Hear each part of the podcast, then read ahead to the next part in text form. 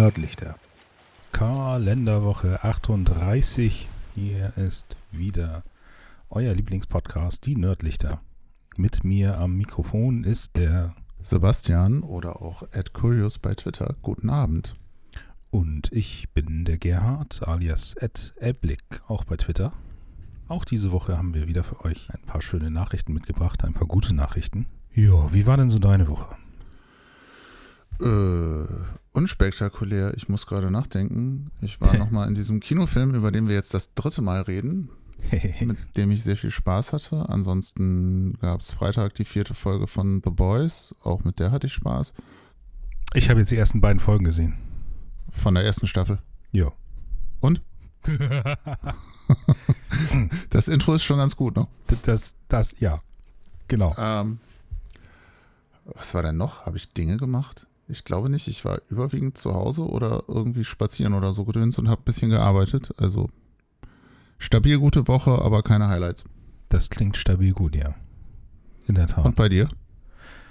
Ja, ich war auch im Kino und habe den Film nochmal gesehen. Was ein Zufall. ich glaube, ich habe ihn jetzt verstanden. Ja, den Eindruck hatte ich auch. Also Aber- von dir und von mir, aber Ja. Ich, ich glaube, da müssen wir einen eigenen Podcast zu machen. ja, Nolan hassen oder so. Grüße. Dann, genau, ansonsten habe ich letzte Woche neben der Arbeit auch mit ein paar ehemaligen Kollegen gelanscht. Und ja, dann habe ich noch eine Freundin besucht im, im südlicheren Teil der Republik. Das war sehr schön. Und gestern haben wir noch ein paar Fotos gemacht. Das hat auch ganz gut geklappt. Mitten in der Pampa in Mecklenburg. Meine Fresse, da ist ja mal gar nichts los. Es ist halt völlig im Nichts, ja. Ja, und es ist ein bisschen traurig, weil die Landschaft ist super schön und tja, naja. Nichtsdestotrotz äh, war ein schöner Tag, ein entspannter Tag und trotzdem war ich heute irgendwie die ganze Zeit müde. Kann ich auch nicht sagen, warum. In so einem Entspannungsloch wahrscheinlich. Das kann sein, ja, das kann sein. Na gut, naja. Nachrichten aus aller Welt. Was hast du uns Immer. denn mitgebracht? Ähm, ich habe zum einen mitgebracht, dass bei den Oscars jetzt in der Kategorie bester Film zumindest Diversität und Inklusion ähm, bei den Nominierungen berücksichtigt werden sollen. Ähm, Mhm.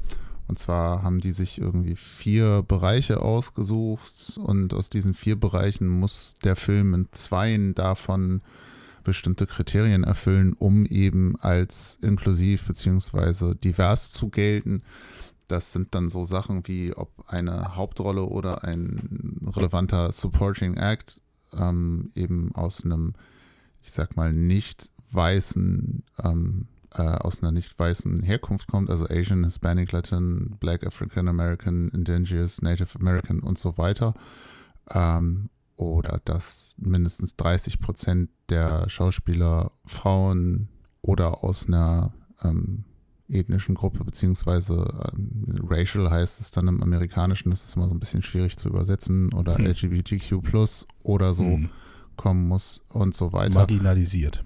Genau, das ist sehr hübsch übersetzt. Äh, und es gibt eine ganze Reihe von Kriterien und eine ganze Reihe von Möglichkeiten, wie man da ähm, diesen Film sozusagen dahin kriegt, dass er trotzdem nominierbar ist. Also du kannst auch ähm, im Marketing-Team ähm, nennenswert Menschen aus diesen Gruppen drinne haben oder oder oder. Also es ist alles ähm, wenn man so will, es ist, geht es eigentlich noch gar nicht weit genug, um da wirklich für Inklusion zu sorgen, aber Mhm. es ist immerhin mal ein Schritt in eine Richtung, die Definitiv. eben diesen Menschengruppen zumindest, ich sag mal, ein erstes Signal gibt, ja, es ist uns irgendwie wichtig für diesen bester Film Oscar, dass die Filmproduktion da eben dann auch ähm, unter Bedingungen stattfindet, wo eben auch ähm, sagen wir mal, nicht alte weiße Männer, sondern auch andere Menschen irgendwie in relevanter Anzahl Teil des Projekts sein können.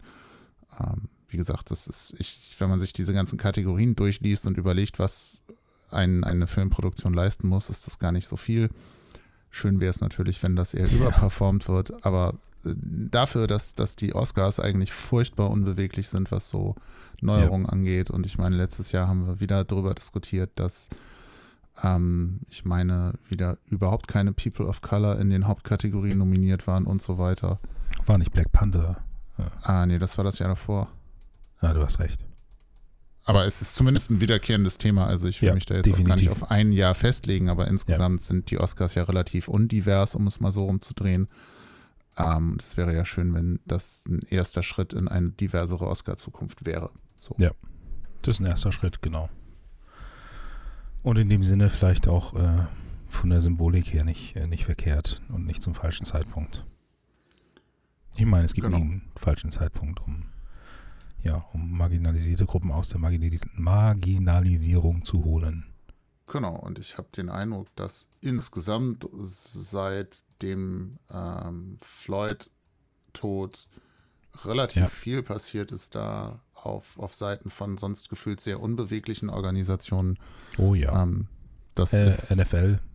ja, eben. Also das sind alles so Sachen, wo man denkt, naja, es könnte mehr sein, aber dass die sich jetzt überhaupt anfangen zu bewegen, ist ja schon mal mehr, Ja. als ich erwartet hätte zumindest. Definitiv. Ja, bei den Oscars sind ja auch immer sehr viele Stars. Und weißt du, wo noch viele Stars mitgemacht haben? Entschuldigung. Mm, Ähm, du erinnerst dich noch an die, äh, an die Ice Bucket Challenge? Ja, Ja. Da ging es ja um dieses Lou Gehrig's Disease, dieses ALS. Und ähm, Mhm. meine erste gute Nachricht ist tatsächlich, dass sie jetzt mit diesen ganzen, unter anderem mit diesen ganzen Spenden, die dadurch zusammengekommen sind, äh, tatsächlich eine äh, Behandlung gefunden haben, die das Ganze deutlich hinauszögert. Okay. Ja, das, das war es eigentlich schon. Also haben äh, tatsächlich eine randomisierte Studie gemacht und so. Und ähm, es gibt eine Kombination von zwei Medikamenten, von zwei Drugs, von zwei Wirkstoffen, die verschiedene Zellen angreifen oder ja, verschiedene Zellen beschützen in dem Fall. Und in der Kombination scheint das ganz vielversprechend zu sein. Cool. Also ich meine, sowas ist ja, geht ja oft unter, wenn dann das, das Event, also in dem Fall die Ice Bucket Challenge, halt lang genug in der Vergangenheit liegt. Ja, Aber es ist ja schön, wenn schon. da auch was bei rumgekommen ist dann. Definitiv, definitiv. Von daher, ähm, ja, dieser ganze Internetaktivismus, der immer von allen so schön belächelt wird, nach ihr bleibt ja auf eurem Sofa sitzen und so, hat tatsächlich mal was gebracht.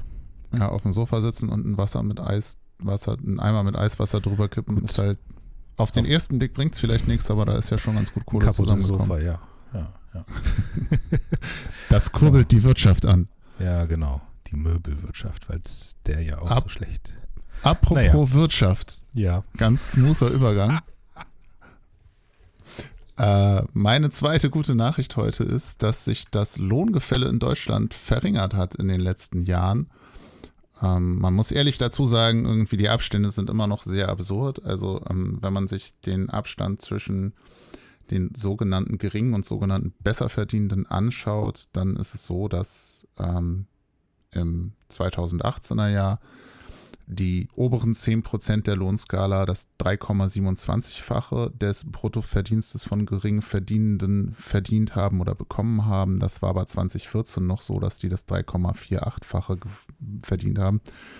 Ähm, das ist halt schon ein Indikator dafür, dass diese Lohnschere, die ja gerade in Deutschland sehr groß war, sich so ein bisschen schließt. Ähm, These ist, dass das deutlich damit zusammenhängt, dass eben der Mindestlohn eingeführt wurde. Ach, Ähm, ich finde das jetzt nicht so überraschend und ich finde ja auch den Mindestlohn insgesamt eine klu- kluge Idee, auch wenn man sicherlich da über Details diskutieren kann.